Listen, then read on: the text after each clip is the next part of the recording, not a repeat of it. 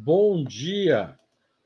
Está começando agora mais uma edição do programa 20 Minutos. A convidada de hoje é Sara Vivacqua e o assunto é Julian Assange, a perseguição ao fundador do Wikileaks.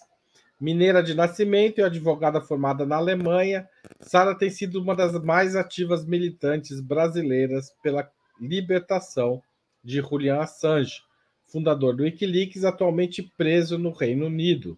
Ela também escreve como jornalista no site independente Diário do Centro do Mundo. Assange enfrenta um duro processo. Desde que se exilou no começo da década de 2010, 2012, na embaixada do Equador em Londres, não tem conseguido ter uma vida minimamente normal. Em 2019, foi retirado da embaixada com a anuência do então presidente do Equador, Lenin Moreno, que suspendeu o exílio concedido por Rafael Correia, de quem havia sido vice-presidente. Em 2021, uma decisão judicial de primeira instância manteve Assange no Reino Unido, onde está numa prisão de segurança máxima. A juíza Vanessa Baraitza acatou as acusações, mas afirmou que Assange corria risco de vida nas brutais prisões norte-americanas. Neste ano, durante visita de Lula ao Reino Unido, Sara Vivaco questionou o presidente brasileiro, que saiu em defesa da liberdade de expressão e do fundador de Wikileaks. Nós vamos conversar sobre este caso bastante, as questões jurídicas e políticas que envolvem ele, daqui a pouco, depois da vinheta. Aguardem.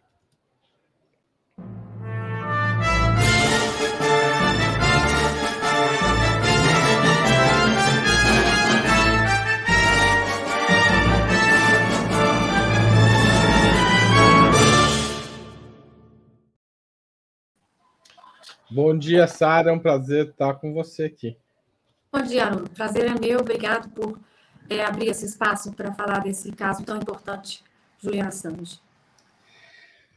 Antes da gente começar, Sara, eu queria agradecer porque a gente tem um novo membro no canal, que é o Márcio Roque Coutinho. Quem puder apoiar a Opera Mundi, vocês sabem da importância disso. O Márcio Roque acabou de fazê-lo. Sara, qual é a situação jurídica do caso Assange hoje? O risco de extradição é iminente? Os Estados Unidos vão conseguir tirá-lo do Reino Unido, na sua opinião? É, hoje, que, que a situação, vamos dizer, formalmente jurídica do Assange, ele tem uma última possibilidade dentro da jurisdição britânica.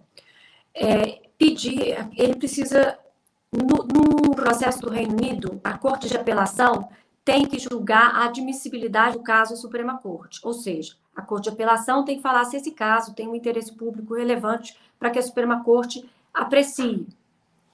É, no caso aqui, o Assange vai ser ouvido em algum instante, nós estamos esperando que o tribunal diga quando, por um painel de dois juízes que irá ou admitir ou não admitir que a Suprema Corte veja esse caso. É, eu acho que para quem tem seguido o caso, é, um juiz agora da, da, da Corte de Apelação inicialmente negou a admissibilidade desse caso. E a maneira como ele negou foi uma maneira que diz muito. Ele, em três páginas, sem entrar no mérito da questão, se era de interesse público ou não, ele, ele deu a entender que a apelação do Assange era é, uma apelação, ele chama a apelação de oportunista, e dá a entender que era, era um abuso do devido processo legal. Eu te pergunto, a apelação do Assange, do ponto de vista legal, do ponto de vista jurídico, se o caso dele não é de interesse público, não deve ser apreciado pela Suprema Corte, qual outro caso seria dentro do Reino Unido? Nós estamos tratando, por exemplo, nós temos uma questão jurídica aqui, que é a discrepância entre o Tratado de Extradição é, Estados Unidos e Reino Unido e a lei de extradição britânica, onde a interpretação é de que você não pode extraditar um preso político. Então, aqui tem um impasse interpretativo que a Suprema Corte estaria louca, em qualquer outro caso, para poder julgar, que é um caso de soberania do Reino Unido, onde existe uma disparidade entre o número de pessoas que são mandadas para os Estados Unidos, extraditadas, e o que a, e o que, e que a Inglaterra recebe. Então, é, é realmente assim chocante que um juiz diga que a apelação da Assange insinue que ela seja um abuso devido ao processo formal, legal e que barre ela de subir à Suprema Corte dentro dessa argumentação.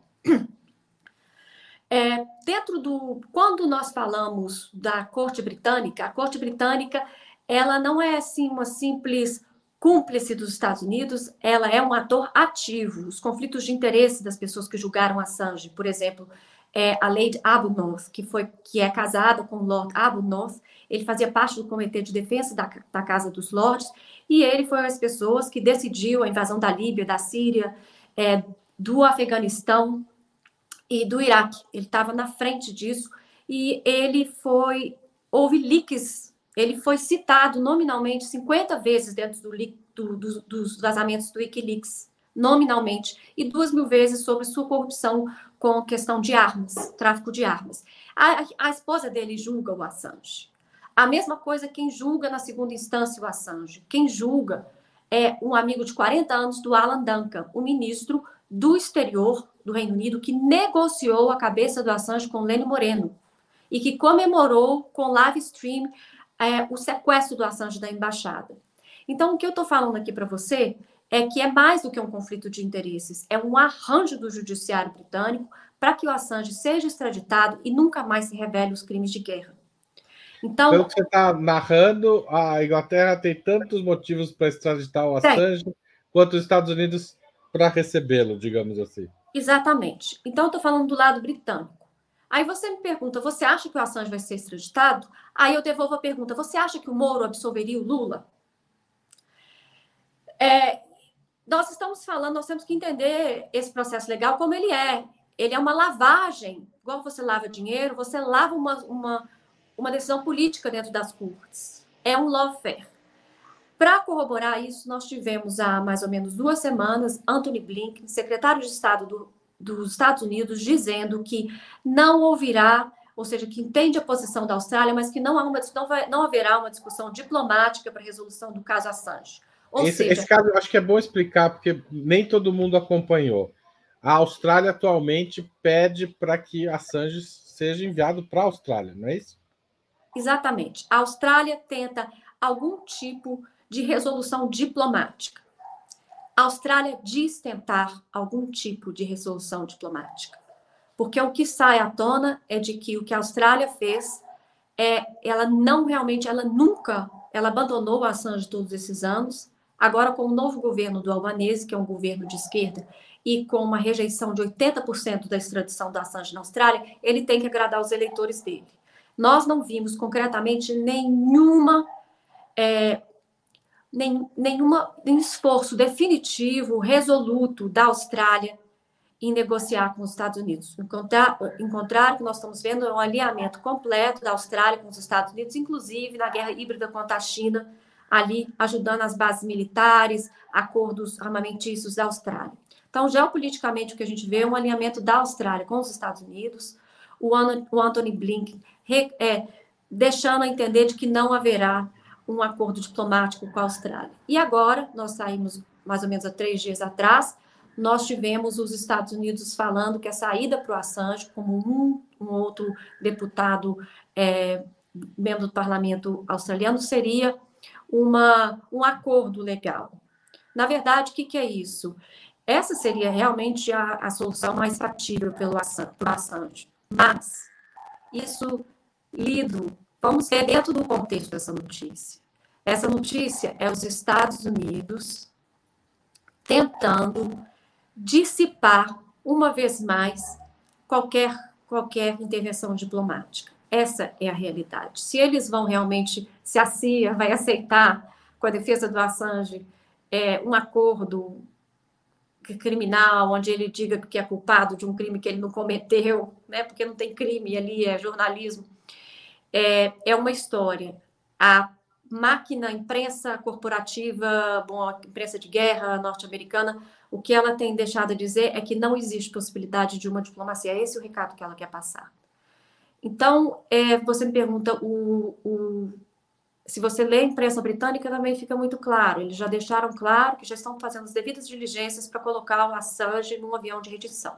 Tudo indica, tudo indica dentro desses poucos fatos que eu te narrei, de que toda a intenção é de ter o Assange ali. Como o próprio Anthony Blink falou, nós queremos ele aqui. Nós queremos ele em território americano.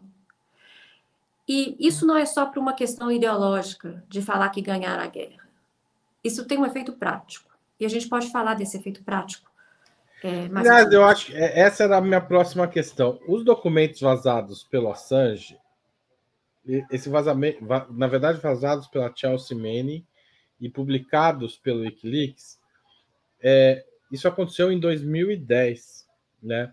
Eu lembro muito bem porque eu tinha acabado de entrar no Opera Mundi, foi o nosso principal assunto no ano de 2010. A gente tinha sessões especiais, acompanhava, é, explicava como funcionava o Wikileaks, tudo isso. Eu tinha acabado de entrar no Opera Mundi.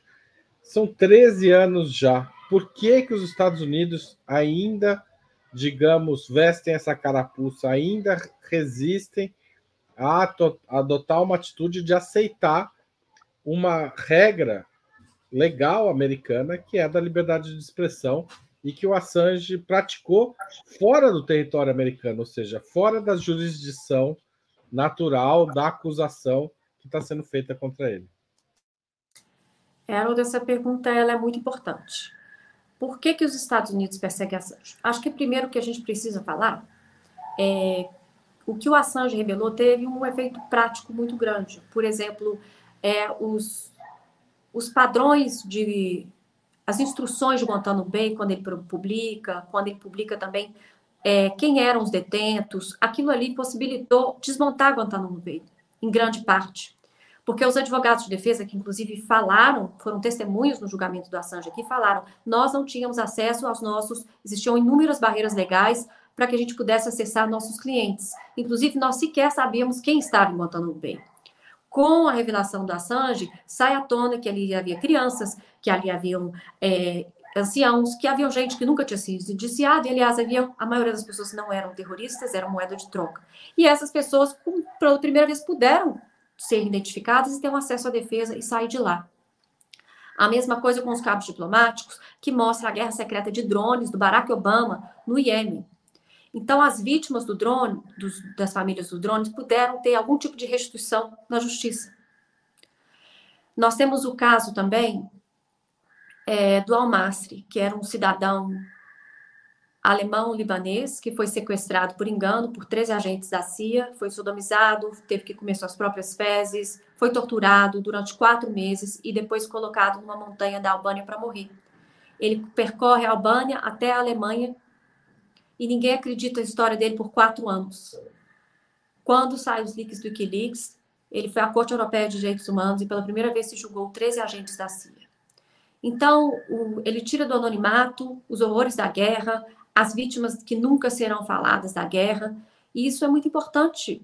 É, essa memória é muito importante para as famílias que ficam e é importante para nós construir a história real do nosso tempo. O Assange falou em tempo real da história do nosso tempo. Isso é aterrorizante para os Estados Unidos. Mas o que sela o destino do Assange foi os vazamentos de 2017 do Vault 7, onde ele denuncia os métodos da CIA de espionagem em massa. A CIA persegue o Assange. É muito importante para os Estados Unidos que o Assange seja extraditado, porque aqui vai se sedimentar a lawfare a nível geopolítico dos Estados Unidos. Os Estados Unidos poderá solicitar que qualquer jornalista investigativo que fale de questões de segurança nacional norte-americana e envergonhe, não precisa criar nenhum outro problema, ainda que sejam fatos verdadeiros de interesse público, os Estados Unidos poderá solicitar, teremos um precedente de extradição. Isso nunca aconteceu antes. Menos ainda, nunca na história dos Estados Unidos. Em qualquer lugar do mundo, né? Isso em qualquer é lugar do e abrirá precedente para que outros países também peçam a extradição de um cidadão de um terceiro país que publique em um terceiro país e que revele é, a segurança nacional. O que nós estamos falando aqui é a morte do jornalismo investigativo de segurança nacional. Nós vamos selar a inexistência desse, desse, desse é, de saber o que, que os estados fazem em segredo. Nós vamos criar um secretismo de estado que será absoluto Ou seja, se a informação é de interesse público e verdadeira, ela ainda assim não poderá ser publicada. Se forem crimes de guerra, ela ainda assim não poderão ser publicados sem que o jornalista seja extraditado. Então, esse é aqui quando o Assange entrar num avião de redição para os Estados Unidos, nós estamos inaugurando um novo paradigma legal, geopolítico e mundial. E é a primeira vez que o jornalista é acusado pela lei de espionagem, uma lei arcaica de 1917, anticonstitucional, e que é, ela coloca o jornalista como um espião. O Assange sequer é americano, ele não deve nenhuma lealdade americana, ele não assinou nenhum contrato com uma agência americana. É absolutamente ridículo classificá-lo como um espião. Mas não apenas isso, eles estão desaplicando a liberdade de expressão para um cidadão não americano.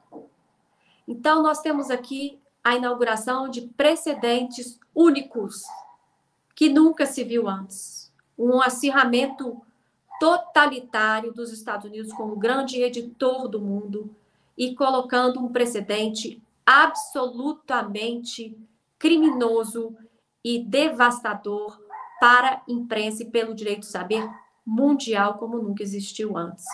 Esse é o problema do caso Assange. Além do homem que ele é, da coragem que ele teve, o que significa para cada um de nós que quer, tem o direito de saber. O, o Sara, é, imagino que a defesa do Assange tenha duas pernas, digamos assim. Uma é a jurídica, travada nesses tribunais que estão promovendo lawfare contra ele, e outra na opinião pública, da qual você participa também. É, qual é a importância dessa, dessa ação de defesa dele para a opinião pública mundial e quais são os instrumentos que vocês estão usando nessa campanha? Acho que a coisa mais importante agora é uma intervenção política de alto nível. Uma intervenção política de presidentes, uma intervenção política de parlamentares com suas contrapartes nos Estados Unidos, por exemplo. Né? É, por isso que nós fizemos um tour pela América Latina, ano passado, onde nós fomos recebidos pelo presidente Lula, Cristina Kirchner, Alberto Fernandes, presidente, presidente e vice-presidente da Argentina, Gustavo Petro, presidente da Colômbia, Luiz Arce, presidente da Bolívia, López Obrador, presidente do México, declarando Assange como um prisioneiro político. Por que, que isso é importante? Porque a postura europeia e a postura americana é dizer que o Assange é um problema para a corte britânica, o Assange é um problema para as cortes é, americanas. Não, não se trata de um processo legal, ninguém cometeu um crime aqui. Aqui trata-se de uma extradição política, que vai contra todos os tratados internacionais. Portanto, é, as pessoas como eu, como você, o que a gente pode fazer é se informar sobre o caso, mas é mais do que isso. É escrever para os seus parlamentares e pedindo que eles tomem uma atitude no palco internacional. Pedindo às suas associações que tomem uma atitude no palco nacional e internacional. Nós precisamos de ação coletiva organizada. E acho que cada um aqui votou em alguém, votou no presidente Lula, votou no parlamentar, e é com essas pessoas. O parlamento serve para isso. Você tem que mandar uma carta, uma petição, um abaixo-assinado, pedindo, por exemplo, que o presidente Lula é, fale sobre ele na ONU, ou converse com o Joe Biden, que exista uma pressão política de alto nível. É, é essa pressão política que nós podemos exigir. Né? Sara, teve alguma diferença no trato da questão Assange durante o período republicano do Donald Trump? Ou essa é uma questão para o Estado, uma questão, digamos, de honra para o Estado americano perseguir o Assange e levá-lo para o território, e não é uma decisão que passe pela vontade de um governo é, republicano ou democrata, não muda nada. Para responder essa pergunta, a gente tem que entender as ligações do governo democrata e as ligações do, dos governos republicanos com aquilo que a gente chama de complexo industrial militar americano. Na era Obama, o Obama perseguiu mais jornalistas do que as três administrações anteriores. Portanto, o Obama não é um amigo da liberdade de expressão. O Obama é, estendeu as guerras dos drones, essa mesmo que o Wikileaks revelou. No entanto, o Obama não quis indiciar o Assange pelo que ele chama de o dilema do New York Times ele acreditava que se indiciasse o Assange, teria que indiciar todas aqueles ou, outras mídias que fizeram as revelações que o Wikileaks fez em parceria com eles. No entanto, é, a CIA, mais especificamente Mike Pompeo, é, fez uma pressão maior ao governo Trump que direitos humanos, direitos fundamentais, assim, eles não querem nem fazer um show para os seus espetáculos, né? Eles não têm, assim, é, nenhum, nenhum escrúpulo em manter algumas regras civilizatórias. Uma ruptura total, eles indiciaram Assange. Agora, Joe Biden, Anthony Blinken, né, Jake Sullivan, que são figuras da guerra permanente que o Assange denunciou, o Jake Sullivan, inclusive, sai é, numa das das revelações do Assange falando que o Al-Qaeda era amigo deles na Síria. Então, são pessoas que têm todo o interesse em perseguir o Assange. Mas são pessoas também que têm algum nível de pragmatismo. Ou seja, a conta, a fatura política for muito alta, são pessoas onde pode existir alguma possibilidade de algum pequeno arranjo, então, é, eu diria que os republicanos, como os democratas, têm tanto interesse um quanto o outro em perseguir, exterminar e é, é, acabar com o legado do Wikileaks, né, que é o chamado é, jornalismo realismo, e acabar com qualquer jornalismo investigativo. No entanto, existe um espírito pragmático, nada honrável dos democratas, onde a fatura política muito alta pode fazer com que eles entendam que para ganhar tem que se perder um pouco. Certo. Vocês estão lançando um livro no Brasil sobre o caso Assange é, no, no, entre outubro e novembro. Que livro é esse? Haroldo, a gente da campanha, a gente entendeu que de toda a literatura que existe da Assange, existe um livro fundamental, porque esse livro fala da história do nosso tempo, através do caso Assange. É, o livro chama O Processo, Julian Assange. Ele foi escrito pelo relator da ONU contra a tortura, Nils Meltzer, metade sueco, metade suíço, que leciona aqui na, na que leciona em, na Escócia.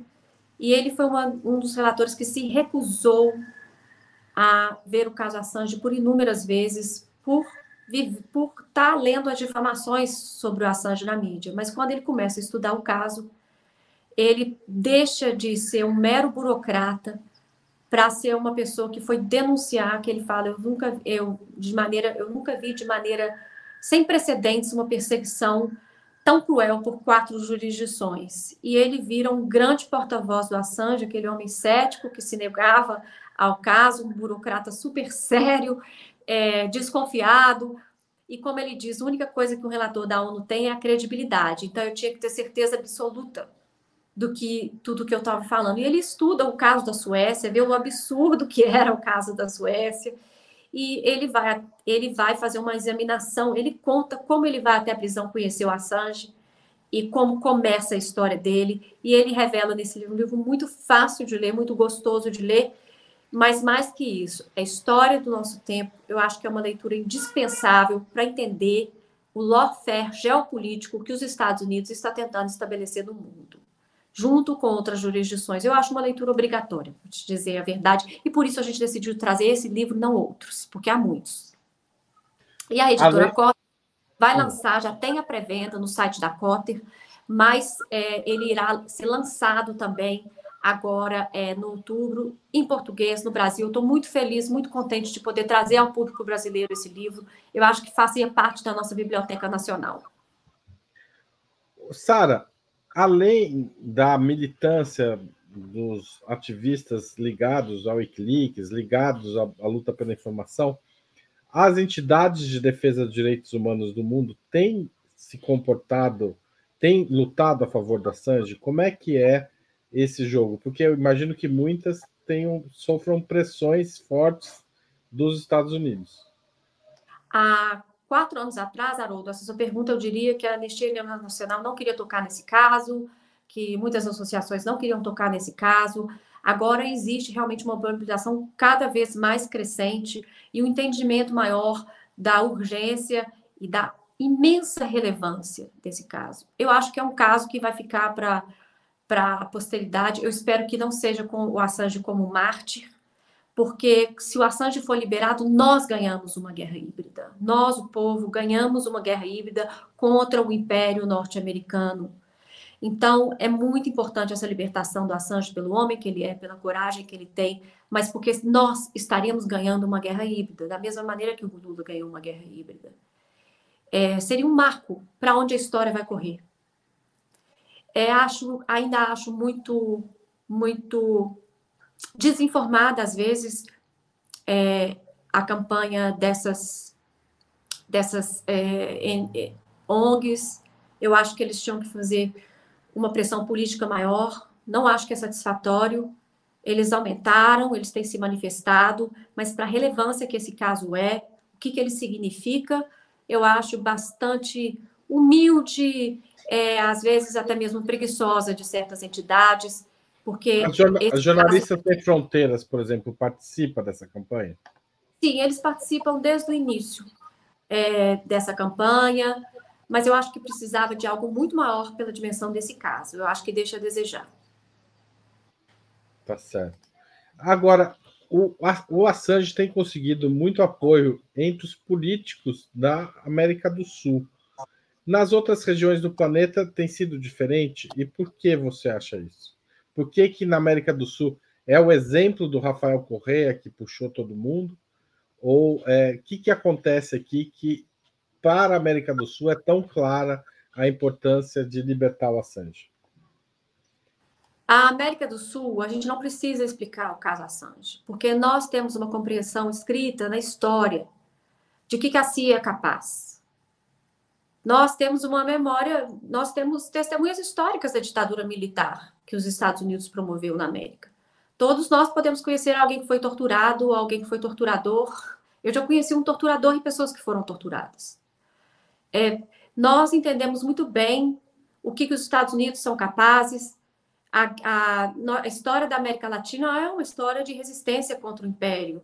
E, e em parte, ela foi bem sucedida. Veja as revoluções bolivarianas, é, veja Cuba, veja Venezuela, veja a própria Bolívia, quando faz. E o próprio Equador, um país pequenininho, como ele resistiu os ataques massivos. Então, acho que existe um espírito é, revolucionário na América Latina que está muito vivo e existe uma, uma memória, não diria nem uma memória histórica, eu diria uma, um entendimento do que os Estados Unidos é capaz. Enquanto que na Europa, nos Estados Unidos, existe uma, no mínimo, uma, é, uma confiança residual no sistema. Eles ainda se veem, a autopercepção deles é como uma democracia que vai levar a democracia para os mundos. É, são culturas que se entendem como hegemônicas, como mais evoluídas e que não conseguem fazer essa autopercepção do que, que eles fazem. Por exemplo, na Inglaterra, as pessoas não estudam história a partir dos 13 anos de idade, não sabem o que, que o Império Britânico foi. Pessoas, advogados, médicos, nunca tiveram na escola esse conhecimento. É, nos Estados Unidos, a, a, gente sabe que o ensino também não diz o que, que é o Império. Né? Então, eu acho que existe um déficit é, educacional mas existe também um, uma autopercepção cultural de algo, de uma grande democracia, de algo muito avant e uma confiança no sistema. Nós não temos essa confiança no sistema pelas razões. E então eu acho que é, é, é, os parlamentos europeus estão muito relutantes. A esquerda na Europa ela foi cooptada. Hoje ela é uma esquerda neoliberal. Veja-se o o, a, o exemplo absolutamente abjeto do, do, da Alemanha, onde o Partido Verde pede a intervenção militar na Ucrânia, onde fala que estão em guerra com a Rússia. É verdade, essa guerra é deles, a Europa está em guerra direta com a Rússia. O palco é a Ucrânia, é uma guerra de proxy, mas essa guerra é deles. E isso para um Partido Verde. Entendeu? É incitando uma guerra nuclear eles que fizeram a história deles através de desmontes nucleares na Alemanha. A mesma coisa o próprio Olaf Scholz, que veio aqui pedir munição para o Lula. E o Lula sabiamente deu um tapa na cara dele. Ele deveria ter morrido de vergonha. Então a Europa hoje ela está em guerra, ela quer essa guerra, ela perde a hegemonia dela no novo mundo que está nascendo e continua se atendo ao velho. É, eu acho que a América Latina está com uma esquerda mais vibrante e nós temos, nós estamos revivendo, nós estamos numa caminhada bastante diferente também. E ali Agora... há pouquíssimo apoio na Europa e pouquíssimo apoio nos Estados Unidos. Por isso que é importante nós, como contrapartes, dar um exemplo para o mundo e exigir deles uma posição. Você acha que a posição do Lula, neste caso, é suficiente? Ele pode fazer mais do que ele tem feito? O Lula é um líder do mundo multipolar. Ele é um líder respeitado em todo o mundo. Eu já falei em outras lives e eu vou falar: quando Lula está na presidência, o mundo sente. Lula tem sido o maior apoio político do Assange o maior deles. Lula pode, pode fazer mais? Claro, sempre pode fazer mais. Eu acho que existe uma imensa gratidão pelo presidente Lula. Eu tenho uma gratidão pessoal por ele, que nos recebeu ali, que eu pedi para ele entregar a carta da Estela ao Papa, ele entregou, o Papa recebeu. O Lula faz isso porque para ele é uma questão pessoal a questão do Assange. O Lula entendeu tudo. Então, acho que o, o Lula é o maior apoio político que o Assange tem. Pode fazer mais, claro, ele pode eu não sei o que ele pode fazer. O Lula deve saber o que ele pode fazer, mas talvez trazer isso para o palco internacional, é, trazer isso para um conselho da ONU, é, conversar com o Biden. Nós temos que entender aqui que é uma perseguição que não é apenas do. Isso é o, o editor-chefe do Wikileaks, Christian Rapson, com o presidente Lula, que o recebeu. Então, acho que sim, acho que o Lula é a peça-chave nisso. É, eu não estou falando isso não é porque eu sou brasileira, não, e porque eu tenho uma admiração ao presidente Lula, mas o Lula é um homem solidário e é um homem que tem conhecimento, que tem experiência política, que é um animal político. Eu acho que o Lula vai saber mais do que ninguém como que ele pode ainda é, ajudar nesse caso. Mas ele é o maior apoio político do Julian Assange, sem dúvida alguma. Quando você fez a pergunta para o Lula, você esperava aquela resposta que ele deu? Qual foi o impacto da resposta que ele deu para o caso? Não, eu, eu, na verdade, eu tive medo de fazer aquela pergunta. É, no sentido assim, eu sabia que ia ser uma pergunta desagradável, porque era coração do rei e era o. Ele tinha acabado de conversar com o rei Charles na coroação dele e com o Rishi Sunak, primeiro-ministro. Eu sabia que era uma pergunta é, com potencial polêmico, mas eu sabia que eu tinha que fazer aquela pergunta. Eu sabia que era meu dever como jornalista de fazer aquela pergunta. Então, eu fiz porque é, sem favor nem medo, né? Como jornalista tem que agir. E eu não esperava. Eu realmente não esperava, acho que ninguém esperava, e eu menos que eu menos esperei é que aquilo foi pautar a mídia corporativa. Então eu acho que isso dá um exemplo para a gente, que a gente, mídia independente, tem que pautar a mídia corporativa também. E nós temos essa capacidade. Para mim, ficou esse exemplo, que nós, como pequenas mídias aí, que vivemos do superchat, nós podemos pautar. E nós temos que pautar. E nós temos que ter a coragem de pautar. Nós temos que ter a coragem de ir nesse, né, nessas coletivas e fazer a pergunta que tem que ser feita. E eu acho que, para mim, isso foi bastante importante ver que nós temos esse papel. E acho que a gente tem que investir nisso, como mídia independente, de dar a pauta. Nós não podemos ser uma reação da grande mídia, nem uma reação do governo. Nós temos que ir atrás das coisas que são justas e, e que são é, corretas e que nosso público tem o jeito de saber. Uma, a Márcia fez esse comentário, achei bem interessante. O Lula já fez declaração pública a respeito do Assange defendendo em cenário internacional. O que está faltando são os jornalistas do mundo inteiro saírem em defesa do colega. Falta ação dos jornalistas, na sua opinião? Não só os da mídia independente, mas os da grande imprensa também. Eles se posicionarem em defesa da profissão? É o que mais falta, é o que faltou o tempo todo, porque a mídia ela foi cúmplice ela teve um papel em difamar o Assange e depois em silenciar o caso. Muitas pessoas no Reino Unido não sabem que o Assange está preso no Reino Unido até hoje, porque não sai mais do jornal. Então, houve primeiro o pacto da difamação, seguido do pacto do silêncio. O próprio Vila Vicêncio, esse que é candidato ultra de ultradireita que foi assassinado no Equador, ele mesmo participou da difamação do Assange, dizendo que o Assange teria fontes russas, ou seja, participando da guerra híbrida do Russia Gate, que depois foi desmantelado e humilhado no Congresso americano através do Mueller Report. Então ele foi, ele, por exemplo, ele foi uma das pessoas envolvidas na difamação do Assange.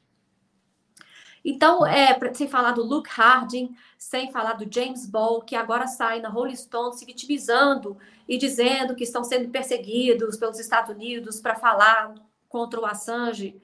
São pessoas que difamaram o Assange, aliás, que fizeram a carreira difamando, difamando o Assange.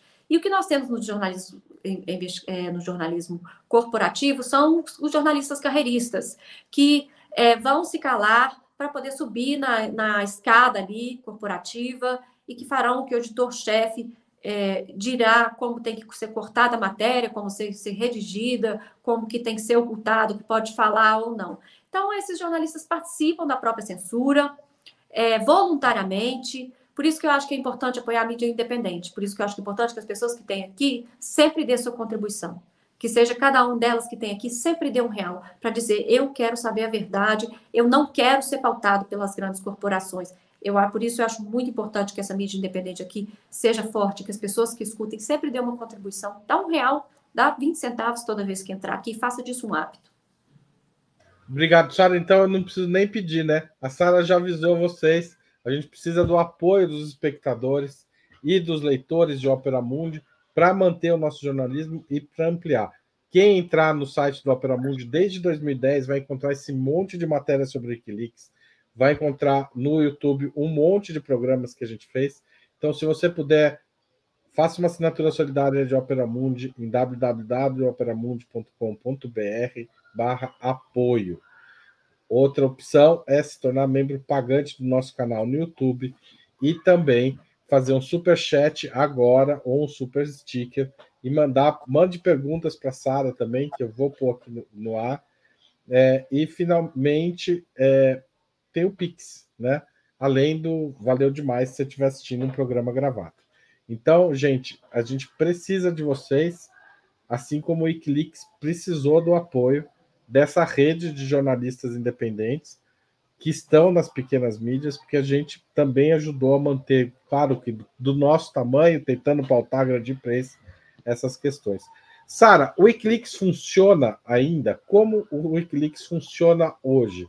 Acho que essa é uma questão que está na cabeça de muita gente que está assistindo o, esse programa e pensa, ah, mas é só o, o Assange ele solto, é, não teria problema, tal.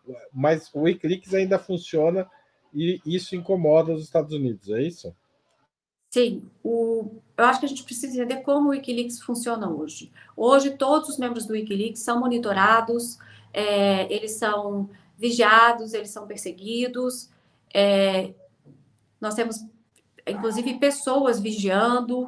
Então, é, é, um, é um assédio que existe entre é, as pessoas do Wikileaks. Eu, eu sei que tudo meu está grampeado, está tudo meu monitorado, eu sei que existe uma ficha sobre mim na CIA, com essa campanha pela América Latina. Então, a gente, a gente conhece que nós não nós somos pessoas que estamos no radar. Isso faz o papel, isso faz com que as pessoas tenham medo de vazar para o Wikileaks. Eu não faço parte do Wikileaks, eu faço apenas parte da campanha, nunca fiz parte do Wikileaks. Mas as pessoas do Wikileaks, elas são monitoradas e assediadas é, constantemente. E o Wikileaks hoje praticamente não, não funciona como Wikileaks. É, todos os esforços são realmente com os advogados do Assange, com a defesa do Assange. Mas eu queria dizer uma coisa: quem quiser visitar as páginas do Wikileaks vai encontrar. Hoje, o Wikileaks fala ao mesmo tempo do passado, do presente e do futuro. Quem digitar Ucrânia no Wikileaks vai ver a estratégia montada dos Estados Unidos contra essa guerra na Ucrânia. A pessoa poderá ver exatamente que o que isso ia, quando isso ia acontecer, como isso iria acontecer e que isso já estava acontecendo. É o império dentro da sua própria boca. É você abrir e ver ali um câncer que ninguém está vendo visualmente e que vai ter uma detonação depois, uma metástase. A mesma coisa com o golpe da Dilma. Quem tivesse lido com cuidado as, a espionagem da Petrobras, a perfilação que fizeram com a presidenta Dilma, é, a monitoramento e espionagem dela, entenderia de que tinha uma guerra híbrida sendo gerida, gestada pelo Assange contra, contra o Brasil, e contra o presidente Lula e contra a presidente Dilma. Então, ali, quando você vê os, o, é, o que as revelações do Wikileaks, aquilo estava falando sobre o que vai acontecer. Eu ouvi falando que não que a gente não pode prever, ninguém ia prever que haveria uma guerra contra a China, uma guerra contra a Ucrânia. Sim, absolutamente incorreta esse historiador. Porque se esse historiador tivesse visto uma revelação do Wikileaks, ele veria para onde estavam indo os tiros. Então, é, hoje nós temos um jornalismo silenciado do Wikileaks. Imagina quantas coisas nós não saberíamos a respeito do Bolsonaro com vazamentos através do Wikileaks. Quantas coisas. Nós precisamos de ter uma imprensa livre. A imprensa livre precisa dos denunciantes que denunciam os crimes que estão sendo ocultados. Não é segredo corporativo, não é nada disso, são os crimes que estão sendo ocultados. É vital para qualquer democracia hoje, no mundo digital e nessa era, de que exista a figura do denunciante, inclusive a do hacker.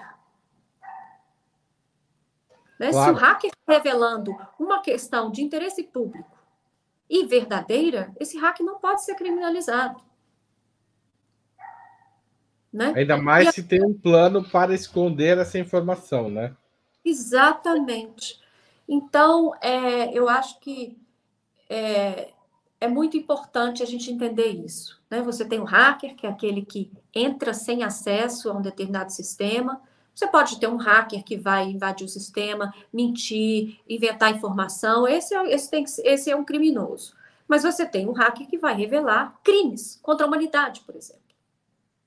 E você tem as pessoas que não são hackers, que aquela determinada conta, como é o caso da Chelsea Manning, como é o caso do Snowden, eles não são hackers. Eles têm o acesso àquele banco de dados e vê coisas acontecendo que eles falam, peraí, não é para isso que serve essa instituição. Aqui nós estamos tendo uma perversão dessas instituições, uma perversão do Estado, uma perversão da democracia. Eu vou denunciar. E tem que existir um ambiente seguro para isso. E o jornalista que coloca isso. O jornalista, ele é protegido. Não importa quão ilegal é a fonte. O jornalista está protegido, isso está em todas as constituições do pós-guerra. O jornalista pode, inclusive, ter uma informação que veio produto de um crime, mas ele tem o direito de colocar se for de interesse público e se for fatos verdadeiros. Então, nós estamos falando aqui de uma giro que vai redefinir o jornalismo mundial. Sara, na eventualidade de uma extradição do Assange para os Estados Unidos, qual vai ser a estratégia de defesa no território americano? É, Haroldo, estratégia de um advogado não é uma coisa que a gente diz, que se discute publicamente, nem eu sei dessa estratégia. Mas o que eu posso dizer é que o que se enfrentará lá é muito diferente do que se enfrenta hoje. Porque primeiro ele enfrentará o Tribunal da Virgínia Ocidental, que é onde é a sede, está perto ali do FBI, CIA, NSA. O júri, 80%, tem penetração ou seja, alguém do júri conhece ou tem um familiar que trabalha com serviços secretos americanos ali, essas pessoas que vão decidir, e é um tribunal que tem 100% de condenação. Nunca uma única pessoa foi absolvida naquele tribunal. E mais, o, o julgamento é secreto, o Assange não terá acesso a muitas de suas provas. Inclusive, nós já temos o caso do Thornton, que foi uma, uma testemunha da CIA, que a CIA compra ele para falar mentiras sobre o Assange. Depois ele resolve falar que foi pago através não de dinheiro, mas através de favores para que ele fizesse uma, uma falsa denúncia do Assange. E eu imagino que o James Ball, Luke Harding vão ser também essas testemunhas falsas que vão continuar difamando o Assange para não serem indiciados, para salvar a própria pele. Então nós estamos falando aqui também de um homem que pode pegar até 175 anos de prisão e não é qualquer prisão, são as prisões de segurança máxima dos Estados Unidos, onde o detento não tem nenhum contato com a colônia, ou seja, nenhum contato com os demais detentos, onde ele sequer vê a pessoa que dá a comida para ele, é o isolamento pleno e total do ser humano, a maior forma de tortura que um ser humano pode sofrer. Ele poderá falar com a família por telefone meia hora por mês e as suas, e tudo que os advogados souberem, eles não podem colocar na imprensa. Então, nós estamos falando aqui do extermínio por tortura absoluta, que eu acho que nenhum campo de concentração oferecia esse tipo de tortura psicológica, de eliminar alguém de total contato humano. Esse é o exemplo do caso Julian Assange.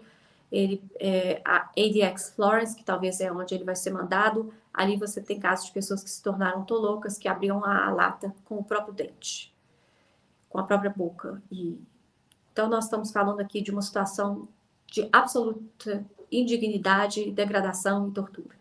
E impossibilidade total de defesa. Ou seja, esse cenário é o pior possível. É o pior possível. O Sara, é, a campanha é, de em defesa do Assange envolve também o lançamento de um filme que vai ser exibido no Brasil nas próximas semanas o Ítaca. É, qual que é a importância desse filme? Como ele tem sido recebido por aí? Eu acho que esse é um filme que, o John Shipton, que é o pai do Assange, e a esposa do Assange, eles abrem a porta da vida diária deles. Então, é uma visão humana da luta de duas pessoas que, que querem salvar o Assange. É, é, é um filme que eles abrem ali a porta do dia a dia deles, a intimidade deles. É um filme bonito e emocionante. Eu gostei de assistir ele há mais ou menos um ano atrás, o John estava lá, a Estela também. E, e eles se deixaram filmar 24 horas, né? E, e daí saiu esse filme. Então, é um filme que vai muito perto do Assange muito perto. É um filme que eu, que eu aconselho as pessoas a ver. É um filme muito bonito. Eu queria avisar quem estiver assistindo essa entrevista que nós entrevistamos no Opera Mundi John Shipton também. Ela está sendo traduzida, vai ao ar nas próximas semanas, tá certo? Então fiquem de olho é, aqui no nosso no canal de Opera Mundi, que vocês vão poder assistir essa entrevista também. Foi uma excelente entrevista. Ô, Sara, é, o caso Assange, ele, é, digamos, abre a porta desse, desse jornalismo digital, mas há outras vítimas também disso, né? O Snowden é uma dessas figuras que teve que se exilar na Rússia e desaparecer.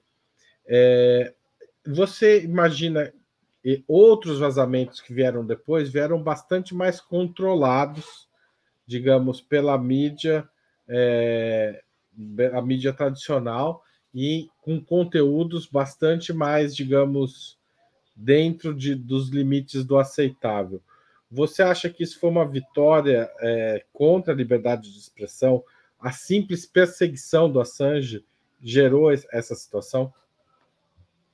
Não há dúvida alguma que a perseguição do Assange ela gerou uma censura tácita e uma censura explícita também.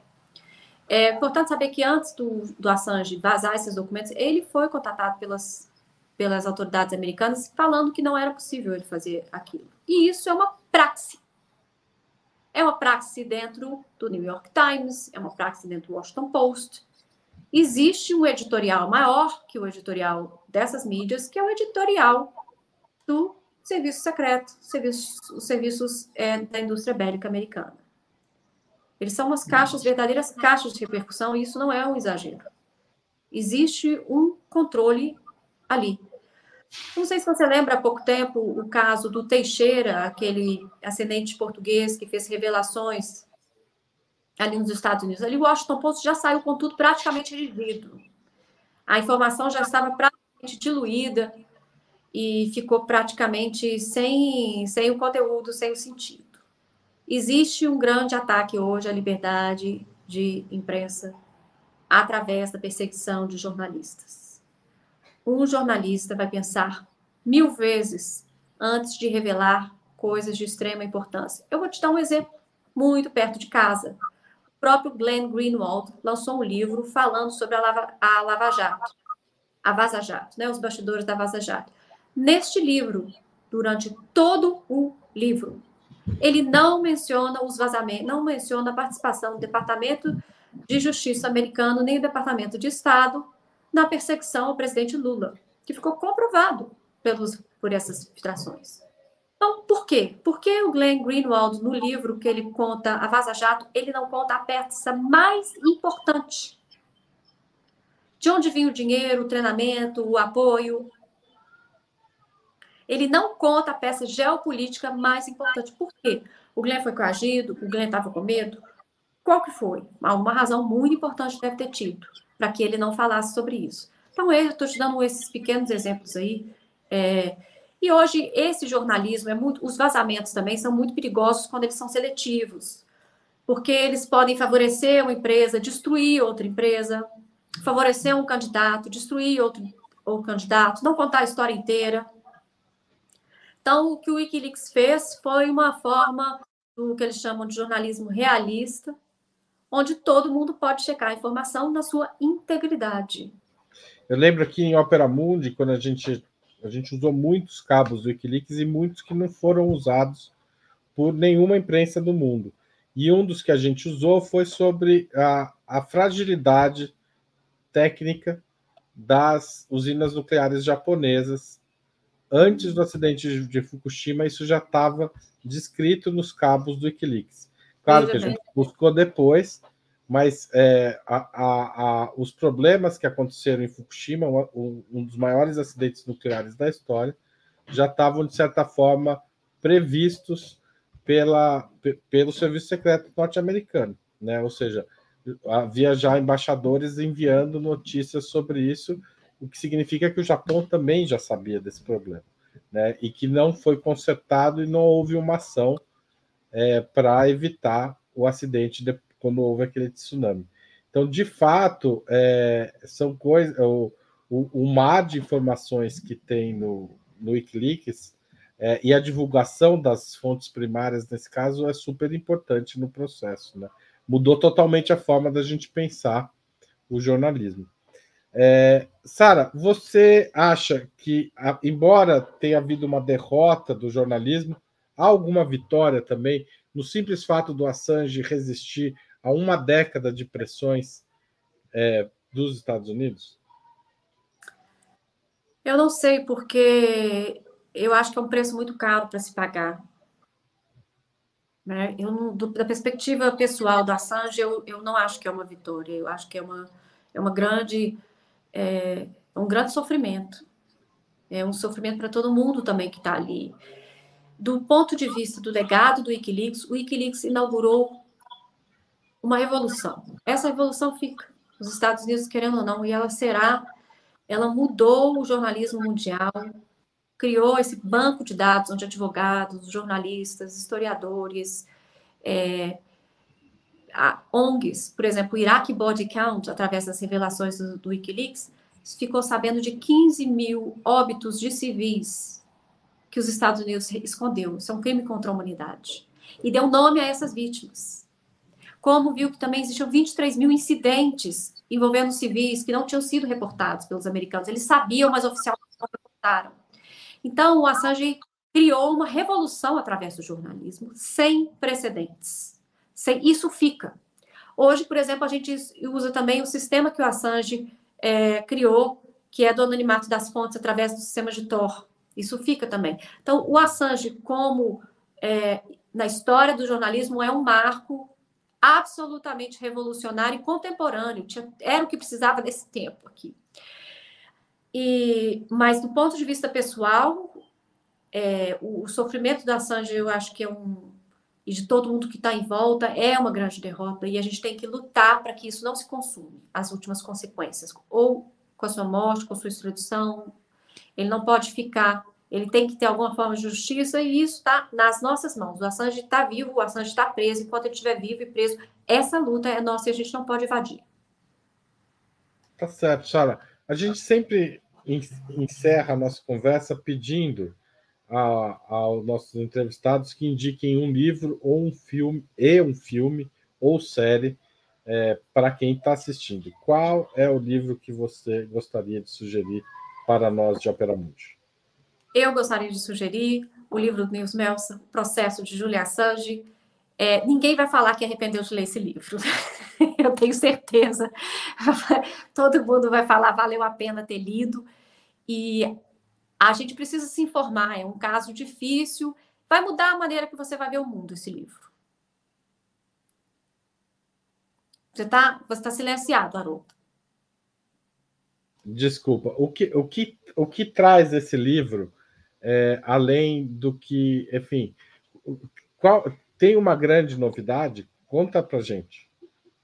Sim, eu acho que é a visão de mundo que esse livro traz. O autor Nils Melsa é alguém que opera com tortura e direitos humanos, né? O trabalho dele é investigar isso no mundo inteiro. E ele escolhe o caso Julian Assange porque ele está vendo ali violações sem precedentes nos sistemas de direito internacional humano e nos, nos, nos nacionais. Esse livro vai trazer para a pessoa um entendimento do espírito do nosso tempo e isso e é, é dentro da realidade que a gente pode mudar ela. Então, acho que quem quiser mudar a realidade tem que se informar sobre a realidade. E eu acho que esse é um processo informativo, uma leitura fundamental para a geopolítica mundial. No Brasil, a gente tende a ler as questões nacionais como é, dissociadas da geopolítica. É um perigo isso. E é uma cegueira isso. Então, acho que a gente tem que introduzir esse mundo maior que a gente está conectado para poder ler, ter uma própria leitura até da nossa realidade. Você está silenciado. Nossa, eu só estou fazendo besteira aqui. Eu tinha colocado aqui o link da editora o livro está na primeira página. Quem entra lá pode fazer encomenda já do livro, tá certo? E o filme? Qual é o filme que você nos sugere? Olha, Haroldo, se você não tiver visto e se as pessoas não tiverem visto, eu vi um filme russo, acho que é dos anos 60. Ele é uma mistura de arte e realismo que chama Come and See. Venha e veja. É a Segunda Guerra Mundial contada da perspectiva russa as invasões nazistas no Rus, na Rússia, a resistência russa, aquilo que a gente não conta, a bravura dessas pessoas e, e mostro, é, eu acho que esse filme, o lado artístico dele é um dos filmes artisticamente mais sofisticados que eu já vi, em termos de linguagem, de estética. É um filme que fala do horror da guerra como eu nunca vi nenhum outro. Eu achei assim realmente uma obra prima esse filme. Vai veja em português. Você sabe se tem alguma plataforma, algum lugar, ou tem que sair procurando? Eu não sei, Haroldo, porque eu sou péssima dessas coisas assim do mundo digital, né? Eu realmente sou uma analfabeta digital fazendo a campanha pelo Wikileaks. Então, assim... Contradições da vida, né? Mas você é, é advogada, militante. Tá? Pois é. Mas vai veja, esse filme esteticamente eu achei assim um dos filmes mais maravilhosos e tem a ver com isso, tem a ver com com a dominação do outro, com a colonização do outro e com a resistência e com o preço que se paga também. Achei ele absolutamente é, diferente de tudo que eu já vi. Ó, a, a, a Patrícia que está fazendo a transmissão. Obrigado, Patrícia. Acaba de me informar que tem no YouTube o filme completo. Então procurem aí, vai e veja, veja o filme. Sara, muito obrigado por essa hora de conversa. Foi um prazer conversar com você agora é, ao vivo. A gente sempre conversa é, pelo WhatsApp, né? Então agora a gente se conheceu e eu tenho certeza que os espectadores de Opera Mundi gostaram muito dessa conversa peço que vocês compartilhem essa história até cansarem, porque o Assange precisa ser solto, tá certo? Obrigado e volte sempre. Eu que agradeço, me coloco à disposição para qualquer informação que vocês quiserem sobre o caso, sobre a campanha. Estou é, aqui à disposição para qualquer coisa. Vamos Obrigada. te acionar. Valeu. Tchau, tchau. É isso. Assim acaba mais essa edição de 20 minutos. Tem um monte de vídeos sobre o caso Assange no nosso canal e você pode ir acompanhando eles. É, busque lá Julian Assange Opera Mundi. Tem várias coisas bacanas. Tchau, tchau.